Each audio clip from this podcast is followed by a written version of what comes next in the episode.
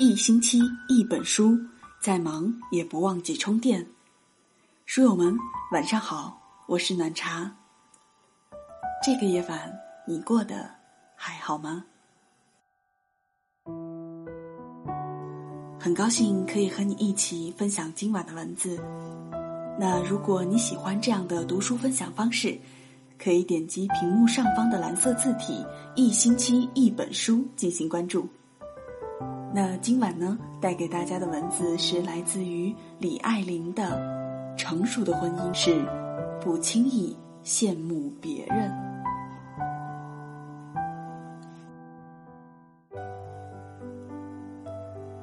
邻居家有一对与我相熟的婆媳，阿姨古道热肠，心直口快，喜欢跟人聊天儿，教过我许多生活小妙招，比如宝宝衣服上的奶渍怎么洗，用微波炉蒸蛋糕如何又嫩又软，用牙膏擦水龙头可以又新又亮。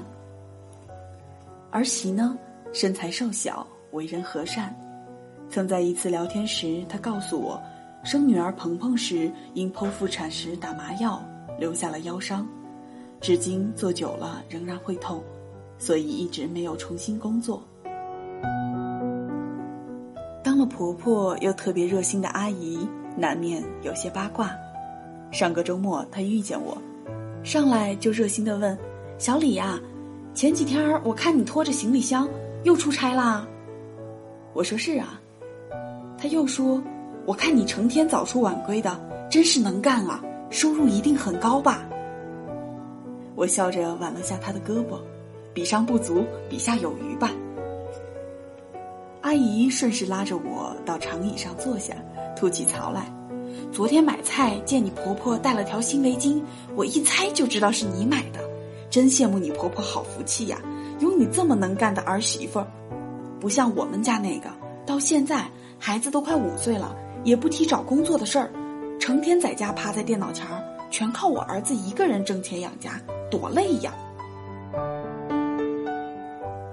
我时常将快递到他家楼下，知道他儿媳开了家淘宝店，便跟他解释：现在呀，工作不用非得去上班，鹏鹏妈在网上开店也是工作，网店现在不好做，可能前期赚钱会比较累，但是慢慢积累了客源呀，就好了。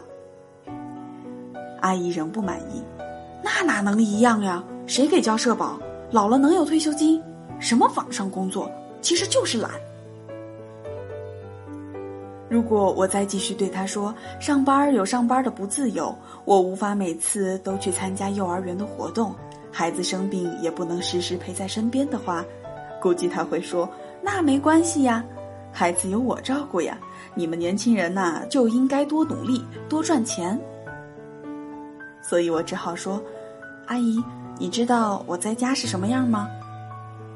阿姨一副志在必得的神情：“你在家也是个能干的人儿呗。”我对他和盘托出：“我在家家务一个手指都不沾，进门就吃现成的饭，吃完也从不洗碗。我的业余时间全都用来陪孩子玩耍、看书、码字、休闲，其余的呀一概不干。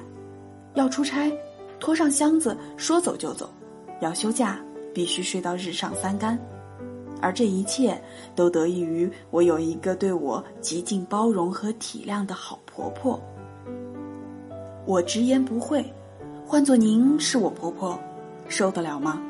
我经常看见鹏鹏妈大包小包的买菜回来，想必做饭也是她的分内之事儿吧。每逢天气好，就看她把全家的被褥都搬出来拆洗晾晒。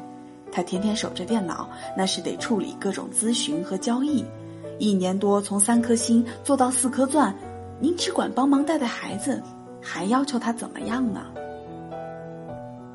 阿姨略微迟疑，说：“那些星啊钻啊的我不懂，不过在家务方面，鹏鹏妈确实干的不少。”我笑着拍拍她的肩，如果他跟我一样。你会不会又嫌人家不管孩子不顾家了呢？阿姨也笑起来，也是，家家一本难念的经，不上班有不上班的好，我可没你婆婆那么能干。要是让我买菜做饭干家务再带孩子，我得累死。不知道鹏鹏爸是否也和阿姨一样，享受着妻子一日三餐、洗衣烧饭的照顾，还抱怨他没工作，不去朝九晚五。这种例子，婚姻里比比皆是。我有个女友，朋友皆羡慕她好命，家中的大事小情全由老公一手包办，大到装修换房，小到孩子喂养，她至今也记不住一勺奶粉得兑多少水。更不用半夜哈欠连天的爬起来换尿片，而且老公收入不菲，每月按时出家用，想要什么随他买。他最多的口头禅就是“不清楚啊，不记得了，没看见呀”。总之就是一个一问摇头三不知的少奶奶。某次我们姐妹团聚会，喝酒 K 歌玩的晚了点儿，她撒娇发嗲打了半天的电话，才跟老公请下假来。我呸他！你又不是出去胡搞，怎么还得这么小心翼翼的写假条呀？原来女友的老公事业家庭样样能干，自然管得也宽，还有些小心眼儿。老婆出门去哪儿，跟谁会面，都得一一汇报清楚。但女友挺看得开，我就是懒，不想操心又不想费脑。那人家既然什么都为我安排，我就多顺从他一点喽。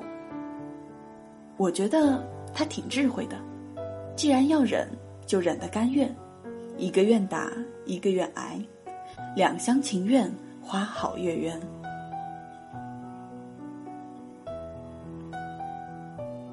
上学时，有位同学跟我介绍他们农村的嫂子，我嫂子其实挺好的，除了老点儿、丑点儿、脾气暴点儿。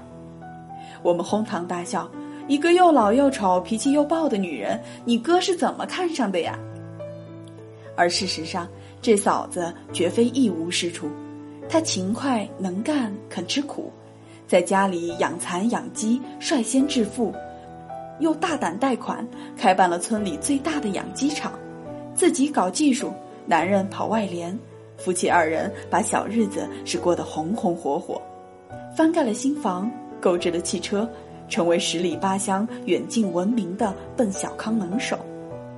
若按外人的说法，女人又老又丑，脾气又暴，若再生不出儿子，是不是只能进猪笼？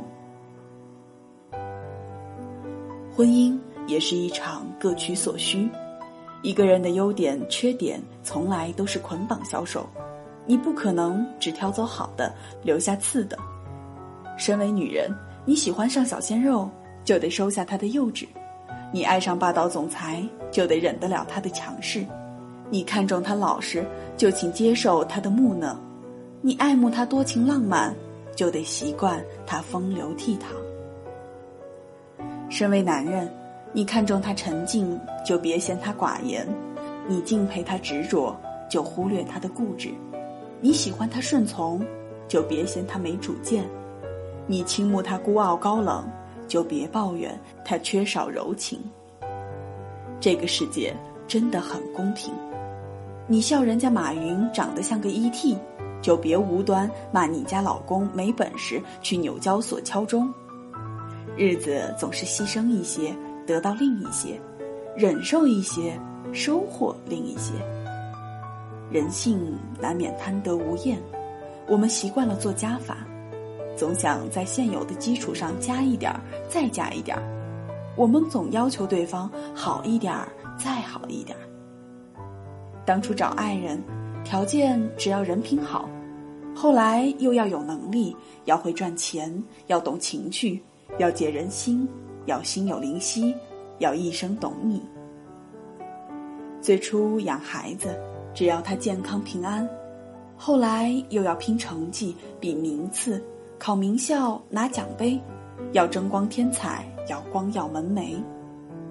一哥们儿托我找工作，要求钱多事儿少，离家近，位高权重，责任轻。我说大哥，有这样的好差事，我早就自己去了。有妹子找我介绍对象，要求帅得一塌糊涂，爱得死去活来，外加千依百顺，还能一掷千金。我说妹子。有这样的好品种，我也想把它睡了。谁都不是变色龙，无法根据你的喜好只呈现你最爱的款。人的 A 面和 B 面，从来都是相生相惜、互为呼应的。你逼他完全戒掉缺点，优点也难免唇亡齿寒。曾看一篇文章里说，要亲吻美人的红唇，就要忽略她牙缝里滋生的细菌。我们都带着瑕疵活着，你接受不了我最坏的一面，就不配拥有我最好的一面。你享受了我的优点，就请无条件的接纳我的缺陷。年轻的时候，我们太容易羡慕别人了。女神从来不护肤，学霸从来不看书，有一种神童叫别人家孩子，有一个物种叫别人家老公。当婚后一地鸡毛的时候，也曾臆想，老娘我当年若嫁了张三李四王五，必不是这般光景。看过周遭种种悲心和琐碎之后，婚姻教给我最重要的道理，就是不轻易羡慕任何人。你有你的苦恼，我有我的烦难；你有你的解语花，我有我的忘忧草。每段婚姻里都有甜蜜，也有叹息；有如胶似漆，也有向鱼而泣。成熟的婚姻。无非是懂得失知进退，不盯着彼此的缺点，不把对方逼到死角，不盲目攀比艳羡。从当下拥有的里面去发现好的，享受好的，然后自行消化掉差的。这不是苦忍，这只是婚姻的成本。一段圆满的感情，无非是相互吸引，甘愿接纳，彼此成全。只会羡慕、嫉妒、恨，本身就是一种不负责任。你我凡人遇海沉浮，不是最幸运的，也不是最倒霉的。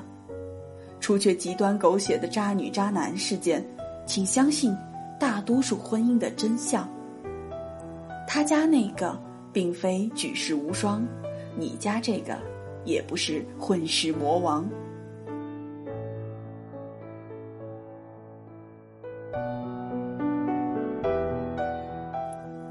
仓央嘉措的诗里说：“世间安得双全法？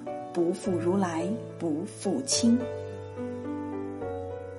婚姻也一样，哪有只享福来不负重呢？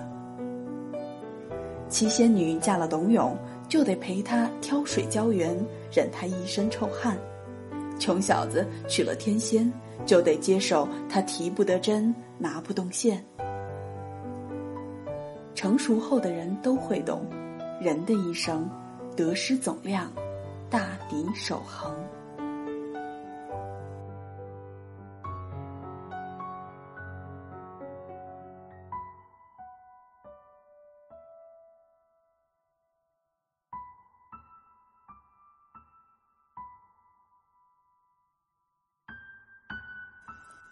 老话说：“十马九不全。”当我们在羡慕别人的时候，其实别人也在羡慕你。婚姻里的两个人和爱情里的两个人是不一样的。婚姻里多的是鸡毛蒜皮儿的小事儿，多的是柴米油盐酱醋茶的琐碎。在婚姻里，我们会看到更多对方真实的一面。你去羡慕别人，其实别人也在羡慕你。多看看对方的好，学着去对他说谢谢吧。久了，你就会发现，你们的小日子开始甜蜜了，你们的婚姻也越来越幸福了。好了，今晚的分享就到这里，我是暖茶。如果你喜欢我的声音，欢迎搜索微信公众号“暖茶姑娘”，每晚十一点陪你温暖入眠。